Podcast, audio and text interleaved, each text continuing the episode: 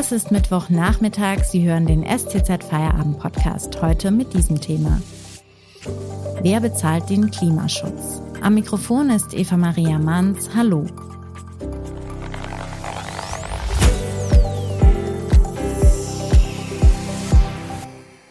Wie kommen wir in Deutschland zu einem besseren Klimaschutz? Wenn Strom, Verkehr oder Heizen künftig genauso ohne fossile Brennstoffe auskommen sollen wie beispielsweise die Autoindustrie, ist das ein gigantischer Umbau von Wirtschaft und Gesellschaft. Das kostet Geld. Wer soll dafür aufkommen? Bleibt es am Ende am Steuerzahler hängen? Darüber spreche ich heute mit meinem Kollegen Matthias Schmidt. Hallo Matthias. Hallo Eva. Matthias, wenn von Klimaschutz die Rede ist, wird selten auch konkret von den Kosten gesprochen. Wo liegen die denn genau? Kannst du da mal ein paar Beispiele nennen? Also man kann im Grunde ganz einfach sagen, die Kosten, die liegen in jedem Bereich, an den wir gerade denken können. Diese Transformation, die, die da ansteht, ist einfach die größte seit, seit der industriellen Revolution. Ähm, das betrifft alle Wirtschaftsbereiche, es betrifft alle Lebensbereiche.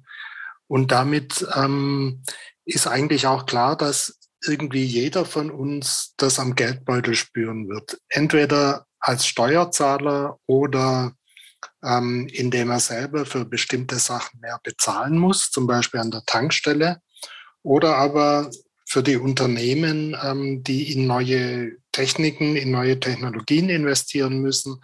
Alle die werden das irgendwie am Geldbeutel und an den Gewinnen spüren. Und wie wird das dann bisher geregelt? Also wofür bezahlen wir bereits jetzt? Also da gibt es ganz, ganz viele unterschiedliche Beispiele. Eines habe ich gerade genannt, an der Tankstelle etwa es wurde jetzt äh, in Deutschland Anfang dieses Jahres die CO2-Bepreisung eingeführt. Das heißt, da steigt kontinuierlich einfach ähm, der Preis für Benzin und Diesel. Ein anderes Beispiel ist die EEG-Umlage.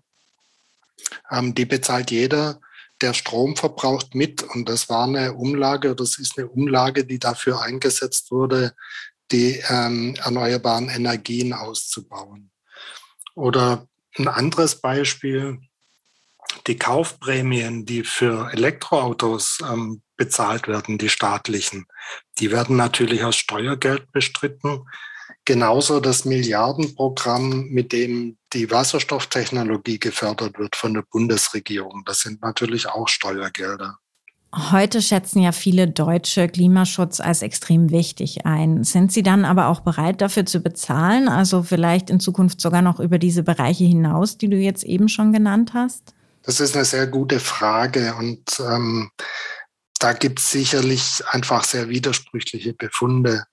Vor zwei Jahren hat ähm, das Journal für internationale Politik und Gesellschaft mal so eine, einen Vergleich gemacht wie Parteien, die sich für eine CO2-Steuer einsetzen, wie die in den Wahlen abgeschnitten haben. Also das war wirklich global betrachtet, von Kanada bis Neuseeland, alle möglichen Länder, unterschiedlichste politische Konstellationen.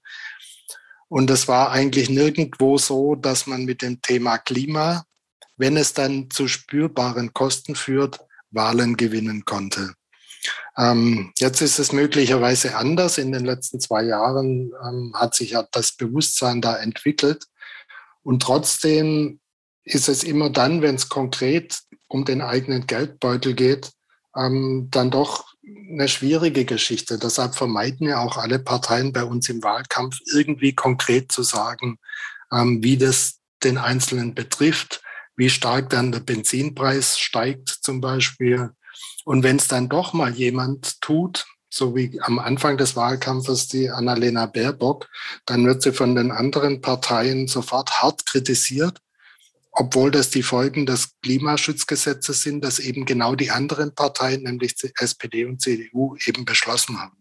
Mit der Debatte über die Kosten bekommt die Klimaschutzdiskussion also auch eine sehr starke soziale Komponente. Was das konkret für Folgen haben könnte, darüber sprechen wir gleich nach einer kurzen Pause. Wenn Ihnen dieser Podcast gefällt, denken Sie bitte daran, ihn auf Spotify oder iTunes zu abonnieren, damit Sie keine Folge mehr verpassen. Mehr Daten, Analysen und Hintergründe gibt es mit dem STZ Plus Abo für 9,90 Euro im Monat. Damit könnten Sie heute zum Beispiel lesen. Beratung für Urlauber. Reisebüros hängen das Internet ab. In unsicheren Zeiten wie jetzt lassen sich die Urlauber offenbar lieber von Menschen beraten als von Maschinen. Den Link zu dem Text finden Sie in der Podcast-Beschreibung. Unterstützen Sie Journalismus aus der Region für die Region. Dankeschön. Matthias, in der Klimadebatte kommt ja oft der Vorwurf, höhere Benzinpreise oder teure Elektroautos könnten sich Verkäuferinnen oder Altenpfleger nicht leisten. Was steckt denn hinter solchen Einwänden? Also ganz persönlich glaube ich, da geht es oft um plakative Zuspitzungen. Das ist einfach Teil des Wahlkampfs und es dient oft dazu, auch klimapolitische Themen eher so abwehrend zu behandeln. Ähm, Im Grundsatz ist es natürlich richtig, so wie ich vorher gesagt habe, die Klimaschutzpolitik wird uns alle Geld kosten und sie trifft dann eben auch diejenigen, die ein ähm, geringes Einkommen haben. Es ist natürlich wichtig, ähm, sich das bewusst zu machen und zu überlegen, was man dagegen tun kann, dass gerade diejenigen mit niedrigen Einkommen da besonders hart getroffen sind. Andererseits, glaube ich, wäre es für die Diskussion oft besser, man würde die Bereiche etwas sauberer trennen. Also wer zu, wenn jemand sich dafür einsetzt, dass die Situation von Altenpfleger besser wird, der wird sie nicht dadurch nachhaltig verbessern, dass er sagt, aber der Benzinpreis bleibt gleich, sondern er muss eigentlich dafür sorgen, dass die Löhne in der Altenpflege steigen. Das heißt dann aber wiederum, ähm, entweder müssen die Leute mehr Geld für die Pflegeversicherung bezahlen oder das muss aus Steuern finanziert werden. Das hat alles eben seinen Preis, aber es hat nicht unbedingt das eine mit dem anderen zu tun. In wenigen Wochen ist ja Bundestagswahl. Die Klimaprogramme der Parteien sind sehr unterschiedlich, aber so gut wie alle haben das Thema eigentlich auf der Agenda. Sind da jeweils inhaltlich so ein paar Meilensteine dabei, die jetzt unmittelbaren Erfolg beim Klimaschutz zeigen könnten? Es ist tatsächlich so, dass in allen Wahlprogrammen ähm, jetzt der Parteien, die irgendwie Chancen bei der Wahl haben, an der Regierung beteiligt zu werden, dass in all diesen Programmen relativ umfangreich zu Klimapolitik ähm, Passagen drin sind. Und ähm, man kann auch gar nicht so auf ohne weiteres sagen, die eine oder andere Seite hat ein gutes Programm und die andere hat ein schlechtes, weil eigentlich in jedem Programm Ansätze sind, die für sich gesehen sinnvoll sind und man eben politisch aushandeln muss, welchen Weg will man gehen und welcher ist der, der am meisten Erfolg verspricht. Ähm, dazu kommt natürlich eine individuelle Einschätzung, die man machen muss, nämlich inwieweit habe ich Vertrauen, dass das, was im Programm steht, tatsächlich auch das ist, was die Partei wirklich will und was sie nachher umsetzen will. Aber ich will vielleicht mal ein oder zwei Sachen im, im Detail kurz nennen. Der, der Sachverständigenrat der Bundesregierung setzt sich stark dafür ein, ähm, dass man marktwirtschaftliche Instrumente nutzt, um damit Klimaschutz zu fördern. Das heißt, Sie sagen, ähm, der CO2-Preis muss deutlich steigen für alle, also Verbraucher und für Unternehmen, damit jedes Verhalten, das ähm, die Vermeidung von, von fossiler Energie, von fossilen Brennstoffen fördert, ähm, bestraft wird. Einfach dadurch, dass man mehr dafür zahlen muss. Im Gegenzug sagen die aber, man muss die Bürger entlasten und auch die Unternehmen, indem man zum Beispiel die EEG-Umlage komplett streicht und die Stromsteuern senkt.